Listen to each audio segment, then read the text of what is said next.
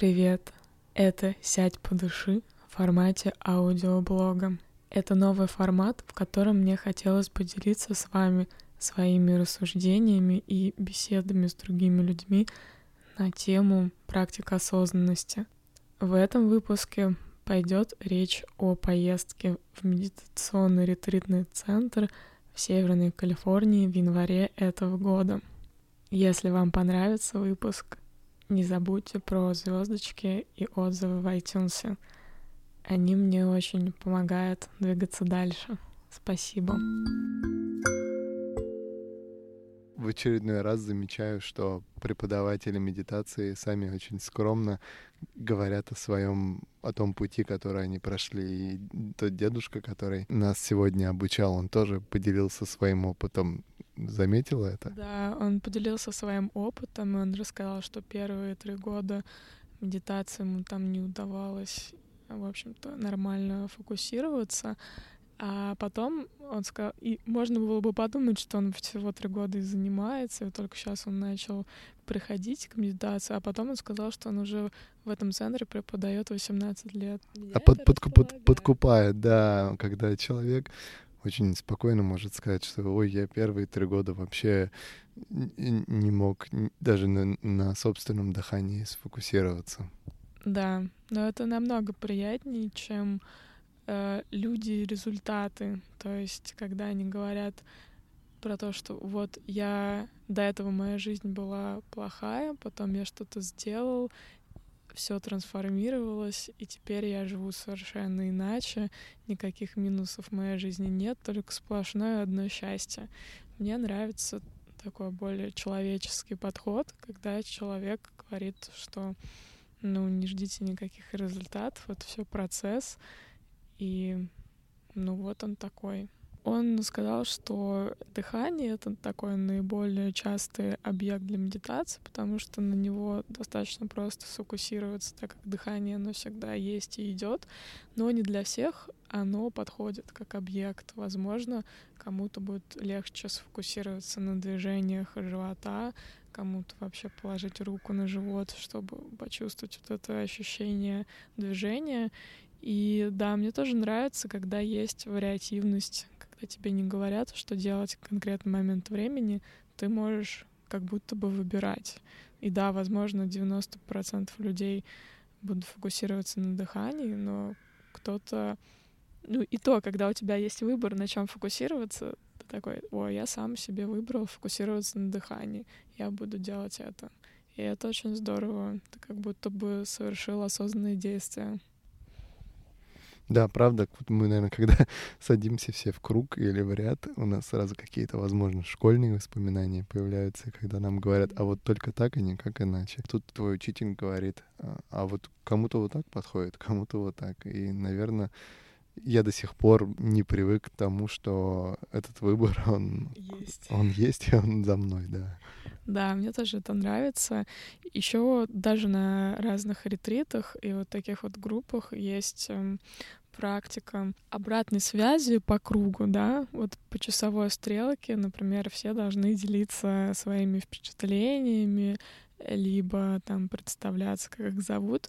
Меня, если честно, это очень напрягает всегда, даже если это супер дружественная обстановка, но я вот слежу, как до меня доходит очередь и чувствую некую тревожность. Сегодня тоже была практика групповая, э, когда преподаватель предложил поделиться чем-либо с группой, то есть можно было сказать, например, благодарность или замолвить словечко про какого-то своего друга, родственника, который, возможно, в непростой ситуации, или просто любым наблюдением из жизни поделиться. И люди совершенно ну вот когда они чувствовали, когда они хотят сказать, тогда они это и говорили. И никто не ждал от тебя, что ты что-то скажешь.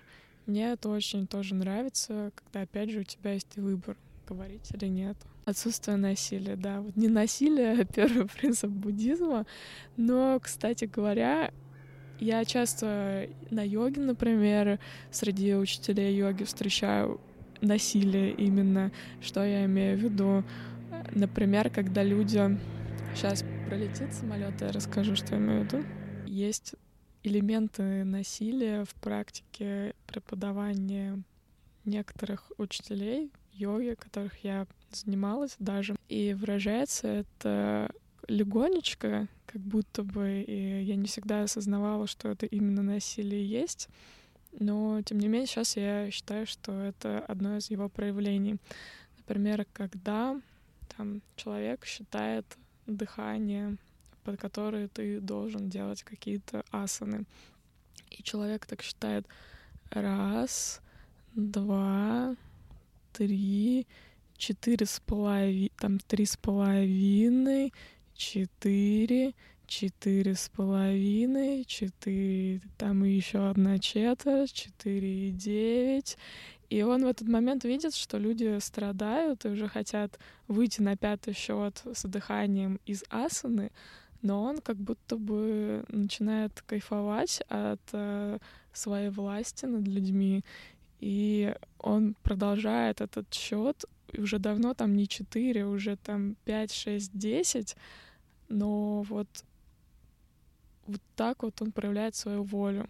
Не всегда, может, даже осознанно, да, может, человек да, хочет. это абсол- хочет. ну это хочет как лучше, но делает, возможно, как его учили раньше в школе учителя, когда, ну, терпи, там, звонок для учителя, и вот это вот все может даже в осознанных людей трансформироваться в некий элемент не очень приятный.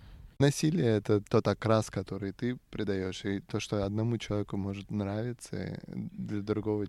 человека является принудиловкой. Например, кому-то нравится представляться, а, когда проходит медитация, да, и сегодня был, был такой момент, когда нам сказали, а все, кто новые люди, пожалуйста, представьтесь. И мы с тобой оба не стали представляться, потому что ну, я не хотел представляться. Да, я тоже не хотела. Уже к концу медитации люди стали говорить о том, какие их мысли сейчас посещают, о ком они думают, о ком они молятся, может быть.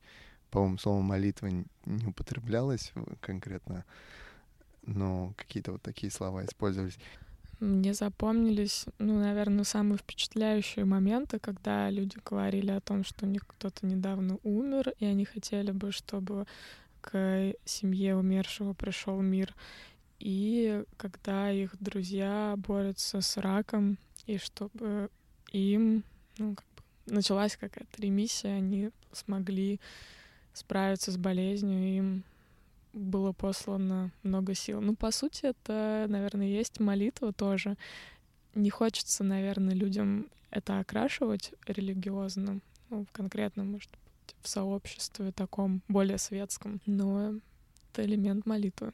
И мы в таком просторном, большом пространстве были все из дерева, из стекла, и а, из любого окна видны круглые, красивые холмы, в лощинах дубы растут.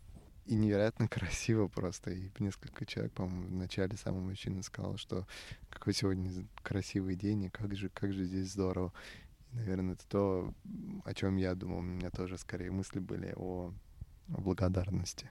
Еще мне интересно было узнать, ты как человек, который создаешь подкасты, какие э, ты уже сказала про звук. Интересная история про то, как можно наблюдать за звуком и в этом наблюдении что-то для себя новое узнавать. Что тебе еще запомнилось в ходе этой практики?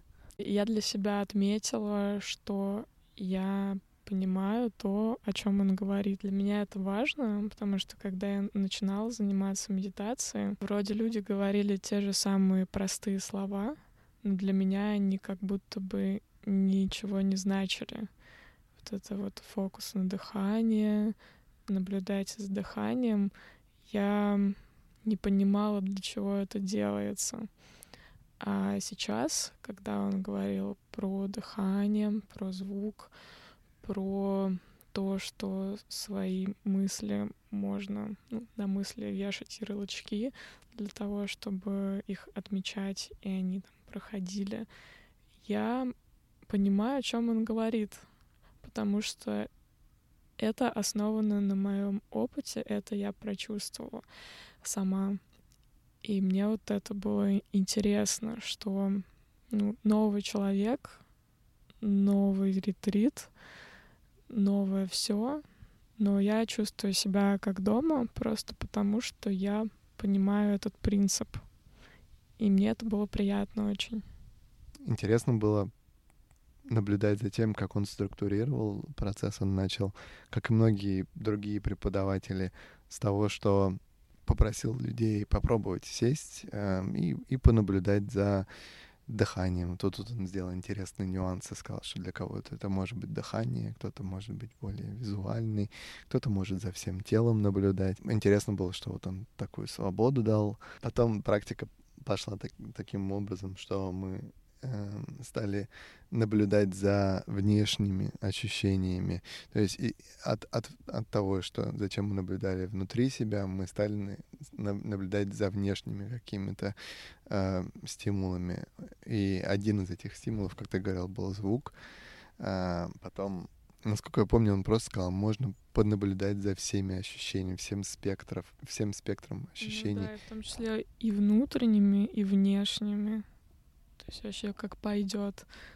Да, и мне это натолкнуло на мысль, что ровно так же, как он посоветовал просто на, на звуки сфокусироваться, можно когда преподаешь, наверное, разложить все ощущения по полочкам. И кто-то более визуально настроен, кто-то mm-hmm. более настроен на восприятие звука. И, наверное, можно поэкспериментировать с тем, как вот эти разные э, органы чувств стимулировать и фокусировать внимание на них, потому что кому-то ближе будет одно кому-то ближе будет другое. Угу. Да, и мне кажется, это связано еще с таким моментом, который часто описывает создатель Headspace Эдди Падикомп в своих э, технологиях по медитации, инструкциях к медитации.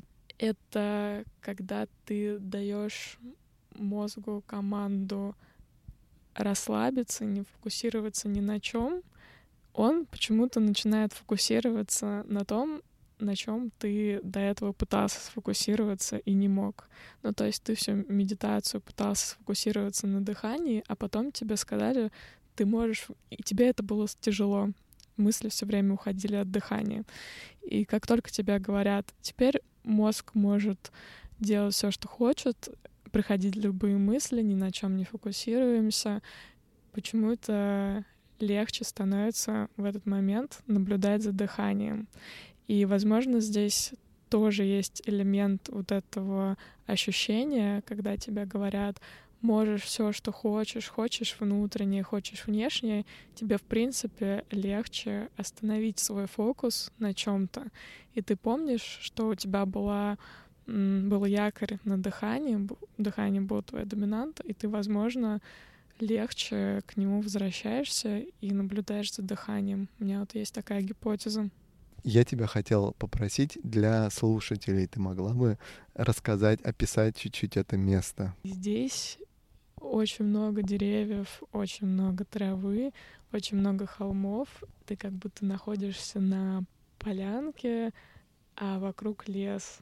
И это очень создает много уюта. Ты находишься в полной безопасности, никаких э, напоминаний о том, что существует другой мир с шумами города, э, с тем, что где-то на шоссе быстро ездят машины, гудят э, самолеты и дымят заводы, как будто этого ничего нет. Как только ты сюда заезжаешь, очень легко отключиться от этого внешнего мира и его суеты.